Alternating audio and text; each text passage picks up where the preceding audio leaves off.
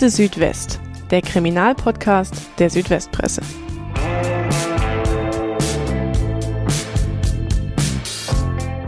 Kurz vor Weihnachten, am Freitag, den 20. Dezember 2003, geschieht in Heidenheim etwas, das aus Adventsstimmung Entsetzten werden lässt. Vor einem alternativen Jugendclub zückt der 17-jährige Leonard S. in einer Rangelei plötzlich ein Messer und drei Jugendliche im Alter von 15, 16 und 17 Jahren sterben. Eine beispiellose Tat, die nicht nur Fassungslosigkeit in der Kleinstadt auslöst, sondern auch Fragen aufwirft. Was trieb den Täter an? Welche Rolle spielt seine rechtsextreme Einstellung und dass die Opfer Russlanddeutsche waren? Und wie findet eine Stadt die angemessene Form des Gedenkens an so eine Tat? Sie hören Akte Südwest, den Kriminalpodcast der Südwestpresse. Mein Name ist Roland Müller und wir haben heute mal wieder zwei Gäste von der Heidenheimer Zeitung bei uns. Das sind nämlich Silja Kummer und Erwin Bachmann. Hallo ihr beiden, schön, dass ihr heute wieder da seid bei uns. Hallo Roland, danke für die Einladung. Hallo, ich schließe mich dem gerne an. Silja ist Mitglied der Redaktionsleitung der Heidenheimer Zeitung Erwin war früher auch stellvertretender Redaktionsleiter dort und ist heute im Ruhestand. Und beide sind natürlich für unsere Hörerinnen und Hörer keine Unbekannten, denn sie haben uns auch schon den bis heute ungelösten Mordfall Maria Bögerl erzählt. Bis heute eine unserer beliebtesten Folgen, also Hörempfehlung an der Stelle. Vor allem auch Transparenz-Disclaimer. Wir nehmen auf am 14.08.2023 und heute ist bekannt gegeben worden, dass die Ermittlungen im Fall Böger von der Polizei und der Staatsanwaltschaft eingestellt wurden. Es ist nicht der Ausgang, den wir uns alle gewünscht hätten. Was sagt er denn dazu? Können wir ein kleines Update geben zu dem Fall? Ich würde sagen, wahnsinnig überraschend kommt es jetzt nicht an der Stelle. Die Ermittlungen sind ja am Schluss noch so, sage ich mal, so ein bisschen dahin getröpfelt. Die haben noch letzte Spuren ausgewertet und da war jetzt offenbar nichts mehr dabei, was die äh, Ermittler weitergebracht hätte. Und die Staatsanwaltschaft betont in ihrer Pressemitteilung ja auch, ähm, dass der Mord nicht verjährt. Also sollte es neue Hinweise geben, dann könnte der Täter immer noch gefunden werden. Kann man sich zwar schwer vorstellen, aber man kann es ja hoffen. Ist denn die einzige Möglichkeit, die mir jetzt so einleuchten würde, dass es vielleicht doch noch ein Zufalls-DNA-Treffer zu der Spur hat, äh, äh, kommt, die Sie haben, oder? Ja, ich denke, das war ja eigentlich immer so eine, eine Option äh, von, von Anfang an äh, bis zum, zum Ende, dass einfach dieser viel zitierte Kommissar Zufall eingreift und es äh, einfach, weil DNA des Täters vorliegt, auch mal zum Abgleich kommen könnte, aber offenbar nicht. Ja, dann das als kurzes Update zum Fall Maria Bögerl. Heute geht es ja um einen dramatischen oder tragischen Dreifach-Totschlag in Heidenheim, eine Tat, die die Stadt auch sehr erschüttert hat damals. Aber es gibt auch ein bisschen einen Ring und Bedeutung. Ist es das, was den Fall so besonders macht für euch und warum er so im kollektiven Gedächtnis immer noch verankert ist in Heidenheim? Ja, wahrscheinlich trägt das dazu bei. Es trägt halt einfach auch die Tatsache dazu bei, dass da drei sehr junge Menschen gestorben sind in einer Nacht.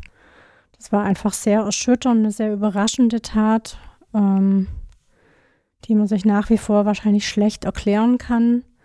Und für mich persönlich war es auch das erste Mal, dass ich verantwortlich äh, so quasi als Erstberichterstatterin mit so einem großen Kriminalfall zu tun hatte. Deshalb ist es mir auch persönlich sehr im Gedächtnis geblieben. Also ich glaube, hinzu kommt, dass es sowas äh, bis dahin in Heidenheim schlicht äh, nicht gab in dieser D Dimension. Das war bis zu diesem Zeitpunkt eine Stadt, die als eher beschaulich, übersichtlich und vor allem als, als sicher galt. Äh, dieses Gefühl war über Nacht kurz äh, äh, gründlich erschüttert, weil neben Heidenheim kam es auch zur Frage, dieser Ort, dieser Tatort, ein weithin bekannter und geschätzter Treffpunkt für junge Leute, äh, an dem sich bislang nie etwas Vergleichbares äh, ereignet hat. Ja, dann gehen wir also gleich rein in unseren heutigen Fall. Diese Ausgabe von Akte Südwest wird Ihnen präsentiert von der Systemhaus Ulm GmbH, Ihrem regionalen Full-Service-Partner in der IT. Wir kümmern uns persönlich und zuverlässig um Ihre IT-Infrastruktur. Dabei bieten wir Ihnen eine Kombination aus modernster Hardware und der dazu passenden Software an. Unsere Experten von Systemhaus Ulm richten PC-Arbeitsplätze sowohl für das Büro als auch für das Homeoffice ein, installieren moderne Server passend für Ihre Bedürfnisse, schaffen ein maßgeschneidertes Firmennetzwerk für einen störungsfreien Arbeitsablauf und unterstützen Sie mit einem breit gefächerten Softwareangebot. Die Zukunft des modernen Arbeitens liegt in der Cloud. Die Einsatzmöglichkeiten unserer Cloud-Lösungen sind vielseitig und vor allem flexibel. Automatisierte Online-Backups schaffen Redundanz, falls Ihre Daten vor Ort einmal ausfallen. Mit unserer Komplettbetreuung Ihrer IT-Landschaft erkennen wir Probleme und Gefahren, bevor sie entstehen. Kontaktieren Sie uns einfach und wir finden die passende Lösung für Sie. Systemhaus Ulm. Wir haben Ihre IT im Blick. Mehr Informationen unter www.systemhaus-ulm.de. Dann fangen wir einmal ganz am Anfang an, äh, wenn man so möchte, am journalistischen Anfang. Die Tat spielt dann also am Freitagabend, den 20.12.2003. Es ist der letzte Schultag vor Weihnachten. In Heidenheim sind viele junge Leute unterwegs und die wollen noch feiern. Äh, manche Rückkehrer vielleicht aus anderen Städten, kennt man ja. Plötzlich ist aber klar, da ist was Schlimmes passiert und äh, anfangs ist ein Täter auch noch auf der Flucht. Wie habt denn ihr davon in der Redaktion erfahren? Was war los an diesem Wochenende? Ich war damals die verantwortliche Redakteurin für die am Sonntag erscheinende Lokalseite quasi, die ich immer aktuell gemacht habe. Das war ja ein Freitagabend. Normalerweise war das immer relativ unspektakulär. Man hat da ja was vorgeplant, was man macht. Ich war da zum Beispiel bei einer Vernissage beim Kunstverein in diesem Abend. Das ist nur unweit von dieser Stelle entfernt, wo dann später diese Tat geschehen ist. Aber es war, ich war natürlich früher da und bin dann einfach nach Hause gegangen. Und ich kann mich noch erinnern, am nächsten Morgen relativ früh hat ein Kollege bei mir angerufen, der ähm, ganz gute Kontakte hatte, so in die Blaulichtszene. Und der hat äh, sich eben morgens schon gemeldet und hat gesagt, da ist was ganz Außergewöhnliches passiert. Äh, da gab es ein Tötungsdelikt. Die Polizei hat dann relativ schnell eine Pressekonferenz einberufen an diesem Vormittag weil der Täter eben auf der Flucht war. Also die Situation war sozusagen morgens noch eine ganz andere. Da gab es eine ganz große Fahndung nach diesem jungen Mann. Ähm, die Polizei hat dann auch ein Bild von ihm gezeigt und den vollen Namen genannt, eben weil sie den gesucht haben. Also das war erstmal noch eine offene Situation, auch noch so ein bisschen, sage ich mal, vielleicht immer mit so einem, ja, man wusste ja nicht, wo ist der, was, wo taucht der auf, passiert da nochmal was oder keine Ahnung. Das ging aber dann im Prinzip nur eine Stunde und dann hatten sie ihn schon, dann hat er sich ja gestellt.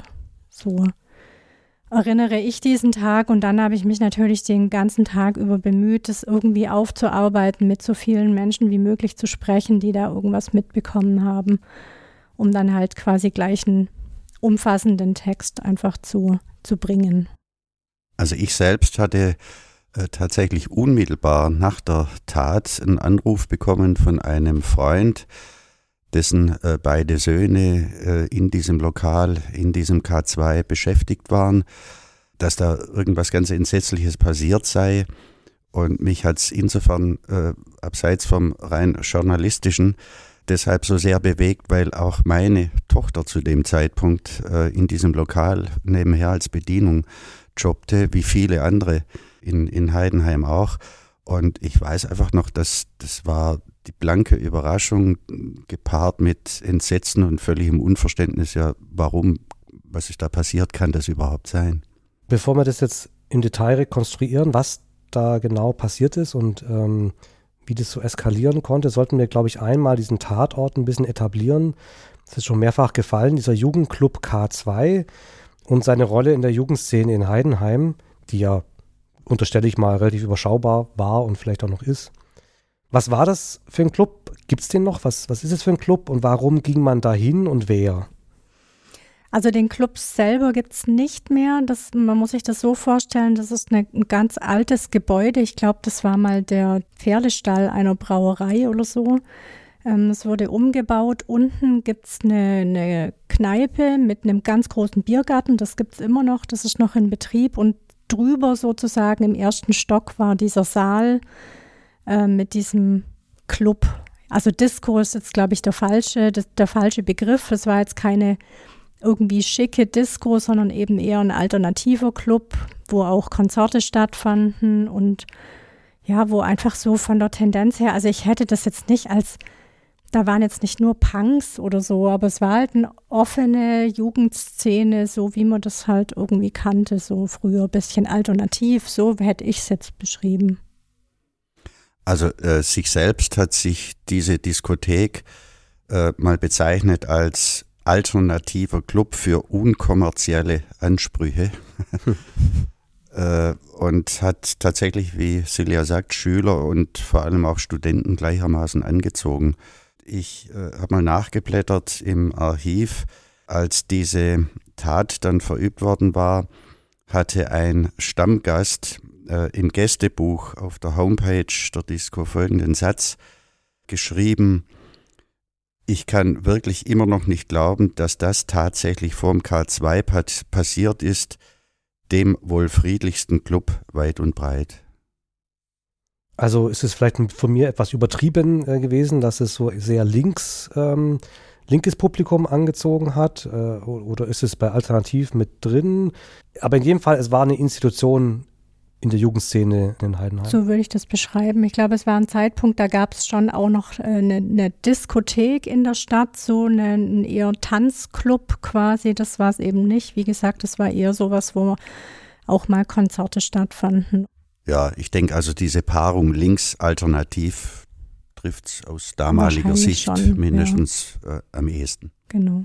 Weil jetzt schimmert auch aus den Berichten, die ich ja auch nachgelesen habe, von euch durch, dass es da zumindest in der Wahrnehmung mancher Menschen schon auch gewisse Fronten gab in der Jugendszene damals in Heidenheim. Also es wurde ja irgendwie so ein bisschen äh, geschildert, Punks und Linke auf der einen, aber auch rechtsextreme Grüppchen auf der anderen Seite. Ist es jetzt schon etwas übertrieben oder, oder war das damals in der Jugendszene wirklich Realität, dass es diese Fronten gab? Also ich meine, es hat sich ja dann rausgestellt, sozusagen auch im Nachgang dieser Tat, dass es ja äh, ungefähr zwei Monate davor tatsächlich auch schon mal eine Auseinandersetzung gab zwischen Punks und rechter Szene oder Skinheads oder wie auch immer. Also insofern denke ich, gab es da zumindest Tendenzen. Jetzt sicherlich keine riesige Szene, auch von Nazis oder also, aber es gab schon auch immer sage ich jetzt mal, Kneipen in der Stadt, wo man zumindest gesagt hat, da verkehren eher die Rechten. Ob das so war, kann ich jetzt nicht bestätigen. Ich war da selber nie drin, aber es, es gab schon, man wusste schon, wo man hingeht und wo nicht. So. Und letzte Frage zu diesem Komplex der Jugendszene, die wir einmal vielleicht mal so skizzieren wollen. Ähm, jetzt waren ja die drei Opfer jugendliche Spätaussiedler aus Russland. Das war ja Anfang der 2000er Jahre, 2003. Welche Rolle spielten die damals so in diesem Gefüge oder kann man es überhaupt so sagen?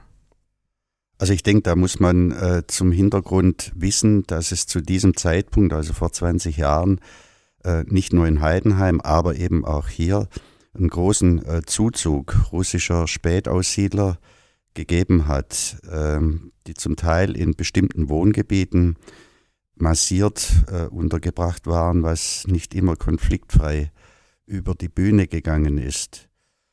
Und dann gab es dann von einer breiten Allgemeinheit geprägte, das geprägte Bild äh, dieser neuen deutschen Staatsbürger, das nicht, muss man so sagen, durchweg positiv besetzt war. Also es gibt dann so ein negatives Bild gegenüber so einer, sagen wir mal, dieser zu, gesamten Gruppe halt. Ja, dieser so. Zuwanderergruppe. Ja. War das für diese drei Jungs auch berechtigt oder wo haben die sich so verortet? Also so wie ich später gehört habe, waren diese drei Jungs mit anderen Jugendlichen zusammen unterwegs. Ich sage jetzt mal mit deutschen Jugendlichen aus der gleichen Klasse oder aus ihrer Clique. Also ich glaube jetzt nicht, dass das jetzt irgendwie ein besonderes da, also bezogen auf die drei so eine besondere Ghettoisierung gab. Das kann ich mir jetzt nicht vorstellen. Dann kommen wir jetzt also zu der Tatnacht, in der es plötzlich zu dieser Bluttat kommt. Wenn man jetzt das Geschehen Stück für Stück rekonstruiert. Äh, was ist genau an diesem Abend passiert? Also so wie es ähm, die Polizei dann später auch äh, zu Protokoll gegeben hat oder wie so Beobachter erzählt haben, waren diese drei Jugendlichen eben unterwegs. Die waren schon einmal früher vor dem Club, haben sich da wohl ein bisschen aufgeführt, sage ich jetzt mal, weil sie vielleicht auch betrunken waren. Der Türsteher wollte die nicht reinlassen. Man hat die Polizei gerufen, die sind dann aber abgehauen. Ähm, und da ist erstmal nichts passiert. Als nächstes kam dann der spätere Täter, wollte auch in den Club und den hat man auch nicht reingelassen. Und zwar aus dem Grund, weil ihn der Türsteher als vermeintlichen Neonazi erkannt hat. Und den wollte man einfach nicht in diesem Club drin haben. Kam nochmal die Polizei, hat wohl auch seine Personalien aufgenommen, ging wieder. Und dann kam es eben später zu einem Zusammentreffen von einer Gruppe äh, von diesen drei Jugendlichen, späteren Opfern und dem Täter, der noch seine Freundin und einen weiteren Freund dabei hatte. Und der Freund hat dann wohl angefangen, sich zu streiten oder auseinanderzusetzen. Der Türsteher des Clubs ist bei dieser Auseinandersetzung eingeschritten und dann hat der Täter sozusagen hinter seinem Rücken das Messer gezogen und hat in ganz, ganz kurzer Zeit diese drei Jungs mit gezielten wenigen Messerstichen getötet. Also so schnell das Messer rausgezogen und so gezielt zugestochen, dass die einfach alle drei tot waren. Und das finde ich nach wie vor auch das, das Gruseligste und das, das Unerklärbarste an dieser ganzen Geschichte, wie jemand das kann. Also mhm. das, ähm, glaube ich, das sagt einem ja auch jeder Polizist oder jeder Kriminalist, der damit zu tun hat. Man, man sticht nicht einfach mit einem Messer auf einen Menschen. Es gibt ja eine Hemmschwelle. Also wenn man sowas nicht geübt hat oder schon mal gemacht hat, dann gelingt einem das nicht. Und dann noch so zu treffen, dass diese drei, alle drei stauben, das finde ich schon verblüffend. Also im Nachhinein auch noch immer noch völlig unerklärlich für mich. Jetzt muss man dazu sagen, es gibt ja schon so ein Gerangel und der Türsteher ist schon dabei, die auseinander zu drängen. Und vielleicht kann man noch kurz was zu ihm sagen. Er soll ja eine recht imposante Figur gewesen sein. Ja, das ist glaube ich, immer noch. Aber wenn er jetzt nicht mehr als Türsteher äh, tätig ist in Heidenheim, aber das war so eine Institution, sage ich mal, des Nachtlebens, den kannte man einfach, wenn man in Heidenheim jemals abends wegging. Also so ein, ein, sehr bulliger, kräftiger Mann mit einem Pferdeschwanz tätowiert, also so eine Respektsperson, der am Eingang saß und man hat dann schon immer so ein bisschen innerlich kurz gezittert, hoffentlich lässt er mich rein oder hoffentlich ist nichts. Und der war wirklich, also der hatte auch ein Auftreten gegenüber den Jugendlichen, ähm, das, das einfach eine Respektsperson, ja. Und er konnte in dem Moment aber auch nicht mehr eingreifen, war wahrscheinlich ja. genauso fassungslos, wie du es gerade geschildert hast, dass es so genau. schnell ging. Es muss so schnell gegangen sein und eben hinter seinem Rücken, weil er ja mit einer anderen Rangelei sozusagen beschäftigt war. Also der war auch total fassungslos. Wie ging es dann weiter? Der Abend, ähm, der Verlauf, also also der Täter ist ja, war ja flüchtig und äh, die Opfer zwei sind an der, an der Tat, äh, am Tatort gestorben. Und der dritte wurde ins Krankenhaus gebracht und ist aber auch da dann gestorben. Das war der Ausgang des Abends. Das heißt, an, an dem Abend hat dann Heidenheim auch noch nur in Spurenelementen gewusst, was da gerade passiert ist. Die Pressekonferenz hast du schon geschildert am nächsten Tag, aber der Täter hat sich dann ja später gestellt. Also der Täter, so hat man das später dann äh, gewusst, war mit einem Freund unterwegs, der ihn im Auto wohl irgendwo hingebracht hat. Ähm, keine Ahnung, aber er hatte wohl telefonisch Kontakt mit der Polizei. Man kannte ja offensichtlich seine Personalien und wusste, wer er ist. Und die Polizei konnte ihn quasi dazu überreden, sich zu stellen. Du hast ja schon gesagt, ihr habt auch ein, ein Bild äh, bekommen von ihm, als er noch auf der Flucht war. Ähm, da sei schon ersichtlich gewesen, dass er vielleicht einen rechten Hintergrund haben könnte. Was weiß man denn jetzt über den Täter? Also er heißt Leonhard S. und ist 17 Jahre alt, wird als Neonazi bezeichnet, also deswegen wurde er weggeschickt vom Jugendclub. Aber er kommt auch gar nicht aus Heidenheim, wie sich herausstellt. Genau, also er kam wohl ursprünglich aus Berlin, ist dort aufgewachsen und wurde dann von seinen Eltern ähm, nach Heidenheim zu seinem Onkel geschickt, hat dann bei dem gelebt, weil er in Berlin schon in rechte Kreise abgeglitten sei. Ich glaube, so haben es dann auch die Eltern selber beschrieben. Und man dachte, jetzt schickt man den mal da raus aus diesem ganzen Kontext und aufs Land, wobei er dann wohl relativ schnell auch da wieder Gleichgesinnte gefunden hat. Soweit ich mich erinnern kann, hat er ein berufliches Gymnasium besucht in Heidenheim und war da in keiner Weise jetzt irgendwie auffällig an der Schule. Er sah sehr ordentlich aus, also jetzt kein Skinhead, eher so Modell Hitlerjugend mit so einem Seitenscheitel und ganz akkurater Frisur und einer Nickelbrille, so eher ein bisschen vielleicht der intellektuelle Nazi, so hätte ich es jetzt vielleicht beschrieben. Und wie gesagt, er hat wohl Anschluss an entsprechende Kreise auch in Heidenheim gefunden. Aber er war schon einmal gewalttätig geworden in einem anderen Fall, wie sich später herausstellt? Also es war bekannt, kurz nach der Tat, dass dieser äh, junge Mann, der Täter, schon im Oktober äh, zuvor mit einer Bierflasche auf, auf Punks losgegangen war, äh, vor diesem K2. Weniger äh, bekannt war hingegen bis dahin ein anderer Sachverhalt, der sich nur wenige Tage später im äh, Oktober zugetragen hatte und äh, weniger bekannt deshalb, als die Polizei damals unterm Deckel gehalten hatte und diese Zurückhaltung damit später begründet hatte, dass an diesem zweiten Oktoberwochenende dank polizeilichen Einschreitens ja im Grunde gar nichts äh, geschehen sei. Was war geschehen? Aufgrund von Hinweisen aus, aus Punkkreisen kam die Polizei und hat äh, etwa 20 bis 30 Leute angetroffen, sogenannte Glatzen, bei denen äh, man in nicht unerheblichem Maße diverse Schlagwerkzeuge und Messer äh, festgestellt hat und äh, die dann alle letztlich der rechten Szene zugeordnet äh, worden sind. Also dass die Polizei das damals aktuell nicht publik gemacht hat gegen die Öffentlichkeit, hat äh, später auch die Glaubwürdigkeit polizeilicher Einschätzung äh, nicht, nicht gerade stärken können. Aber kam es da zu einer Art Schlägerei oder nicht? Oder, äh, ich hatte es sonst als Schlägerei irgendwie unter abgespeichert.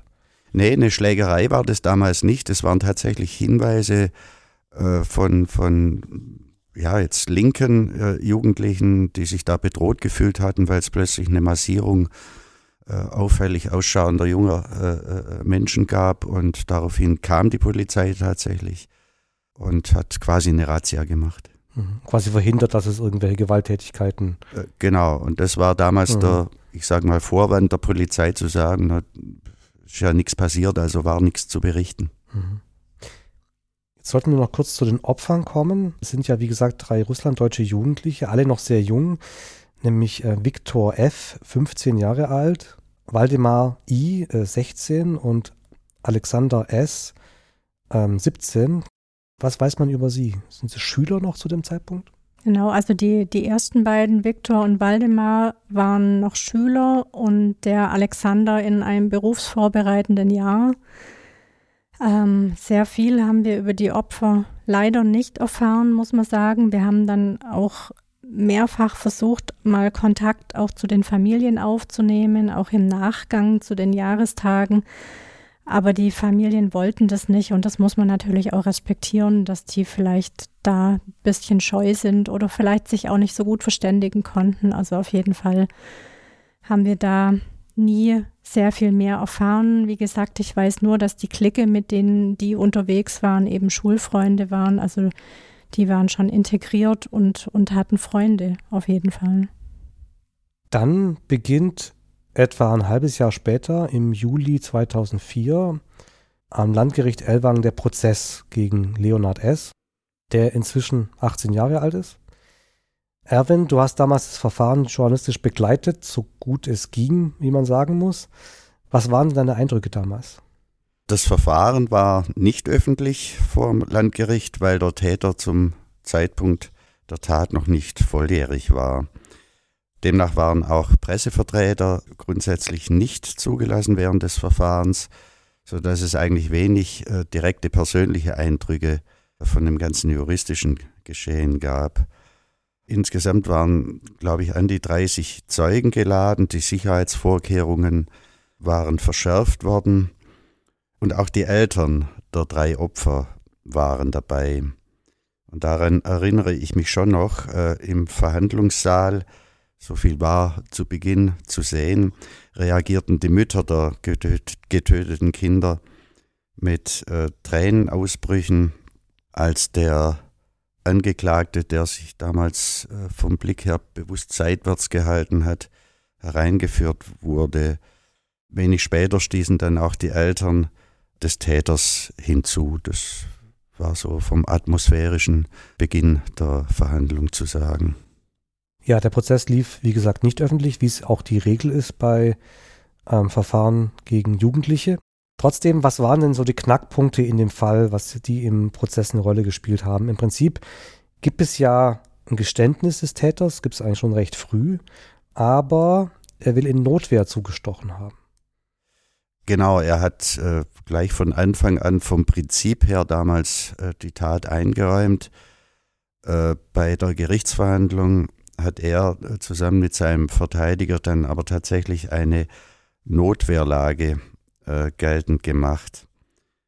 Also seine Version der Geschichte war, dass er sich äh, von diesen drei später getöteten zunächst selbst angegriffen gesehen hatte. Und weil er davon ausging, so hat er erzählt, dass einer dieser dreien unmittelbar davor gestanden hätte, ein Messer zu ziehen, habe er selbst ein Springmesser aus seiner Hosentasche geholt und wie er selbst sagte und einräumte, in stark alkoholisiertem Zustand auf das Trio eingestochen. Äh, die Staatsanwaltschaft hat äh, gleich zu Beginn deutlich gemacht, dass sie diese Version für eine reine Schutzbehauptung hält, weil es auch noch auf dem, auf dem Gang dieses äh, Landgerichtsgebäudes äh, waren dann auch die Eltern der Opfer zu sehen, die sich ziemlich fassungslos über diese Version geäußert äh, hatten. Der Richter kam dann zur Einschätzung, dass die tödlichen Stiche gezielt in die Herzgegend der Opfer äh, geführt worden seien und keineswegs in Verteidigungsabsicht. Die Sieger hat es ja schon erwähnt. Gibt es denn irgendwie jetzt im Verlauf des Prozesses eine Erklärung oder sickert was nach draußen, wieso ein Jugendlicher es schafft, so gezielt äh, tödlich zuzustechen in so kurzer Zeit, so einer unübersichtlichen Situation, angeblich noch betrunken, oder war das einfach nur Pech oder kann man dazu einfach gar nichts Vernünftiges sagen?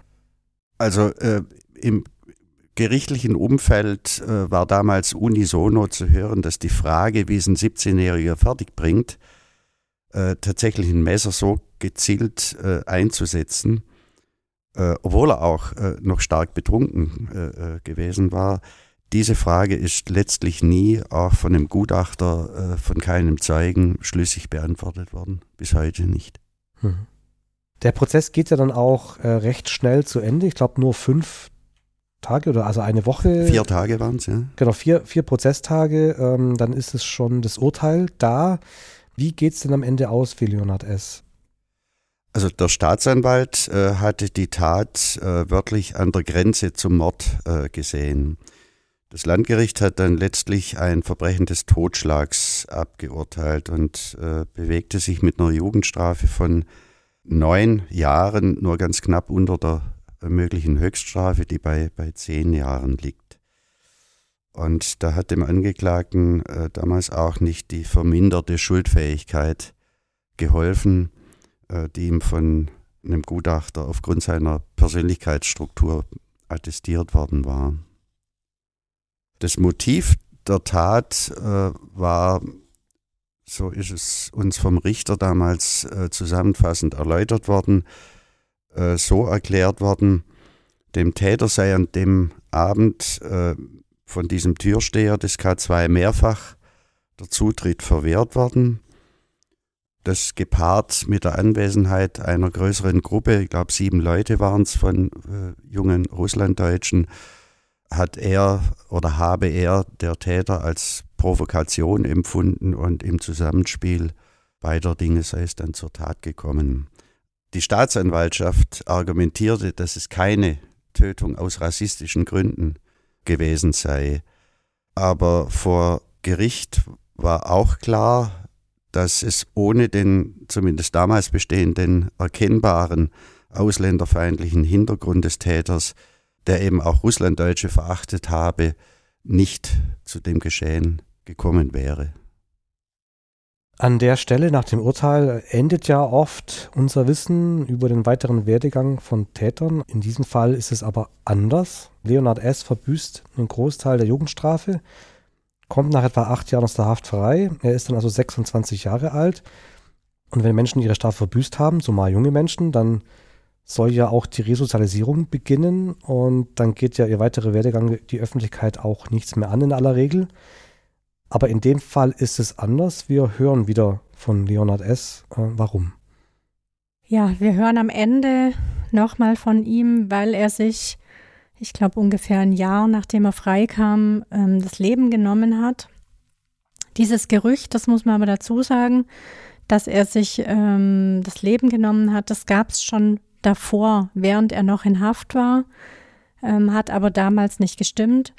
Und ähm, wir haben damals aber dann auf Nachfrage äh, gehört, dass er eben immer noch in Haft ist. Und wenn jemand zu neun Jahren verurteilt ist und acht Jahre davon absitzt, dann weiß man ja auch, dass er ähm, sich da wohl nicht sehr gut eingefügt hat. Sonst wäre er nämlich wegen guter Führung sicher schon früher rausgekommen. Das ist wohl nicht passiert. Also, dass er jetzt, so wie es dann später gesagt wurde, seine Tat unglaublich bereut hat und deshalb sich das Leben genommen hat, das mag so sein, das wissen wir nicht, das kann man schlecht einschätzen. Aber ähm, in der Haft scheint er nicht so reuig gewesen zu sein oder er kam mit den Umständen nicht zurecht, das weiß ich nicht. Seine Eltern haben dann, als ein Kollege von mir damals Kontakt hatte zu ihnen, wohl gesagt, ihr Sohn sei das vierte Opfer von Heidenheim. Das fand ich ehrlich gesagt in dem Zusammenhang sehr anmaßend. Also der war kein Opfer, sondern er war der Täter. Er hat drei junge Menschen getötet. Und auch wenn die Geschichte für ihn am Ende selber natürlich auch sehr tragisch ausging, aber ein Opfer war er sicher nicht. Aber auch das sagen die Eltern, er habe sich die Tat nie verziehen. So zumindest die Darstellung. Ne? Ja, mag sein, kann ich ja. nicht beurteilen. An der Stelle natürlich der Hinweis, wer sich in einer persönlichen Krise befindet, sollte eins der vielen Hilfsangebote nutzen, bei denen man auch anonyme Menschen sprechen kann. Das geht telefonisch, im Chat oder per E-Mail. Zum Beispiel unter www.telefonseelsorge.de oder der kostenlosen Telefonnummer 0800 111 0111. Ja, damit haben wir jetzt den Fall an sich weitgehend abgeschlossen. Ähm, es gibt da aber noch ein weiteres Thema, nämlich das Ringen um die Deutung der Tat. Wir haben es schon ein paar Mal so ein bisschen angedeutet. Und äh, die richtige Form des Gedenkens und, und die Rolle, die der Fall heute noch in der Stadt Heidenheim spielt. Denn von Anfang an wird die Tat von vielen Menschen in der Stadt eben als rechtsextreme Gewalt eingestuft. Und das spielt auch bei der Frage des Gedenkens eine große Rolle, oder? Ja, also ich glaube, da muss man zwei Dinge unterscheiden. Das eine ist ja die, die, sage ich mal, das Gedenken in der Stadt und die, wie, wie man in der Stadt mit dieser Sache umging. Und das andere ist die juristische Einordnung dieses Falls, der ja quasi nie als rechtsextreme Tat eingestuft wurde. Das heißt, die Opfer gelten auch nicht als Opfer eines rechtsextremen Täters. Und darüber kann man sich dann natürlich auf der juristischen Ebene sicher irgendwie trefflich streiten, was da für Merkmale vorliegen müssen, damit sowas ähm, juristisch dann zutrifft.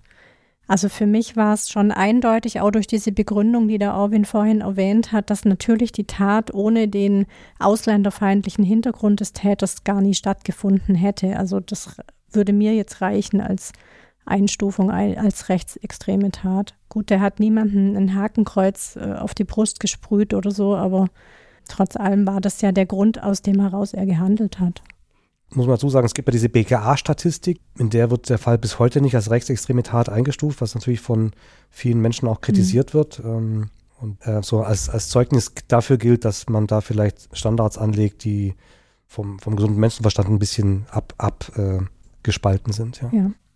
Aber dann der Frage des Gedenkens in der Stadt, weil gerade so linke Gruppen und ähm, haben das ja schon stark für sich auch reklamiert, dass es hier auch um Rassismus geht und auch ein Zeichen zu setzen, gegen gruppenbezogene Menschenfeindlichkeit, wie man heute sagt. Genau, ich glaube, es gab eine Woche nach der Tat eine Demo in der Stadt, ein Demozug, an dem sehr viele, sage ich jetzt mal, linke Gruppen teilgenommen haben, die eben das angeprangert haben, dass es sich, äh, dass eben da rechtsextreme Gewalt stattgefunden hat, was aber von offizieller Seite, insbesondere von der Stadtverwaltung, so nie ähm, eingestuft wurde. Auch da kannst du, glaube ich, ein bisschen was davon erzählen. Ja, es gab da sicher so zwei Pole. Die Berichterstattung über die ganze Tat und die äh, Hintergründe war ja bundesweit und äh, im Spiegel dieser Schlagzeilen äh, hat sich Heidenheim schon als eines der traditionellen Zentren rechtsradikaler Umtriebe im Land äh, sehen müssen. Das war jetzt ein Eindruck, äh, dem der damalige Oberbürgermeister Bernhard Ilk in seinen Reden und noch mehr Interviews äh, versucht hat, Paroli zu bieten, um diesem Eindruck entgegenzuwirken. Also er hat zum Beispiel mal der Stuttgarter Zeitung damals Folgendes gesagt, die Rechten, von denen man in der Stadt wisse, die seien ohne Einfluss, äh, es handle sich rein um sogenannte Spruchbeutel. Mit dieser Einschätzung hat er sich nicht zuletzt äh, auf die polizeiliche Lagebeurteilung berufen, die damals davon ausging, dass es in Heidenheim eben eine klassische rechtsextreme Szene eigentlich nicht gäbe. Wobei man sich natürlich dann auch immer fragen muss, wie tief man ermittelt hat in diese Szene hinein, ob es die nicht gab oder ob man sie einfach nicht erkannt hat. Ja, ist richtig.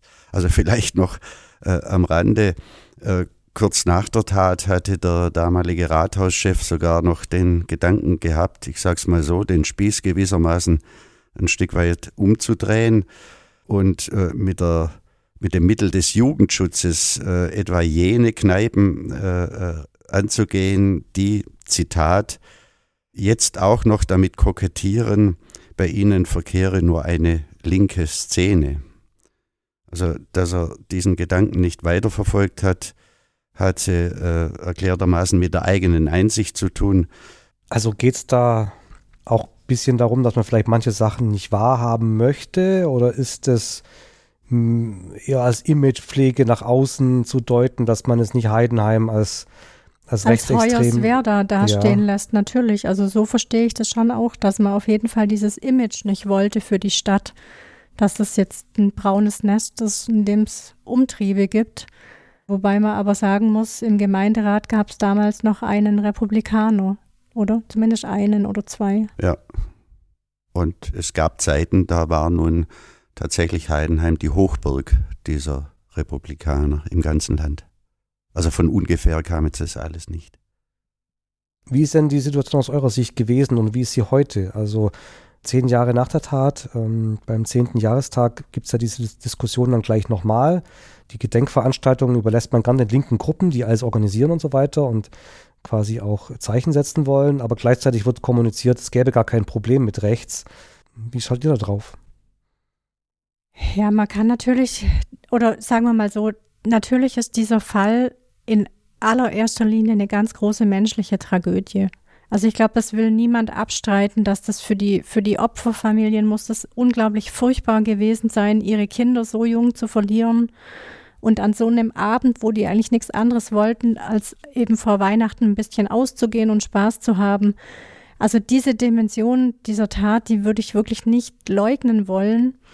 Aber ich glaube auf der anderen Seite, dass wir in Deutschland schon auch gut tun, bei rechter Gewalt oder rechten Ausschreitungen hinzuschauen und dass es nichts bringt, ähm, da aus welchen Gründen auch immer zu sagen, das gibt's nicht und bei uns gibt's keine Nazis und die Nazis, die sind ja gar nicht böse, die tun ja nichts. Also insofern fand ich es damals schlimm, dass diese rechtsextreme Dimension der Tat so sehr runtergespielt wurde von offizieller Seite. Also mich hat es vor 20 Jahren, mein, mein vor 20 Jahren auch noch jüngeres Ich hat es damals schon betroffen gemacht. Ich fand es nicht richtig. Also dem kann ich mich einfach äh, wirklich voll inhaltlich anschließen. Ein weiteres Gedenken in Form von einer Veranstaltung wird es nach meiner Einschätzung nicht geben, weil die Tat, so schlimm sie ist, nach wie vor ist, äh, in der öffentlichen Wahrnehmung des, der heutigen Stadtgesellschaft äh, einfach aber auch nicht mehr so präsent ist.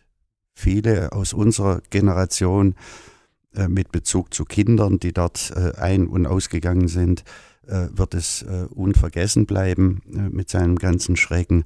Aber es gibt inzwischen nachgewachsene Generationen, die wissen schlicht nicht mehr. Vielleicht müsste man es genau aus diesem Grund nochmal in Erinnerung rufen. In diesem Podcast tun wir das auf jeden Fall und haben es auch getan. Wie gesagt, dieses Jahr im Dezember jährt sich die Tat zum 20. Mal. Bisher habt ihr vorher schon gesagt, ist nichts geplant oder nichts bekannt, dass was geplant wäre an Gedenkveranstaltungen. Wir werden das äh, verfolgen in diesem Dezember. Ich sage an der Stelle vielen Dank auch an einen Freund von mir und früheren K2-Gänger, der uns diesen Fall vorgeschlagen hat. Viele Grüße. Ähm, also ein paar wissen es noch.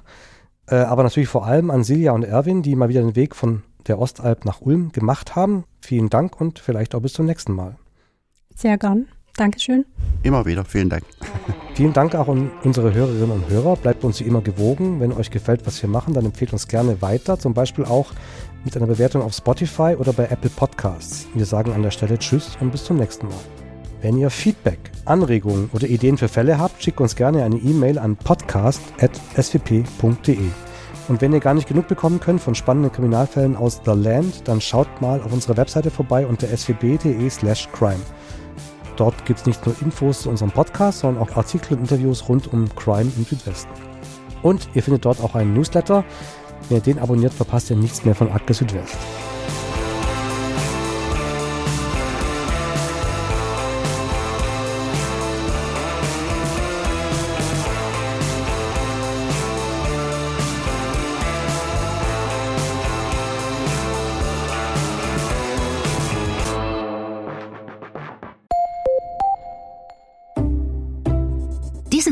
Hörst du kostenlos. Möglich wird das durch unsere vielen Abonnentinnen und Abonnenten. Unterstütze auch du Qualitätsjournalismus in deiner Region mit einem Digitalabo. Teste uns einfach mal einen Monat lang. Alle Infos auf swp.de.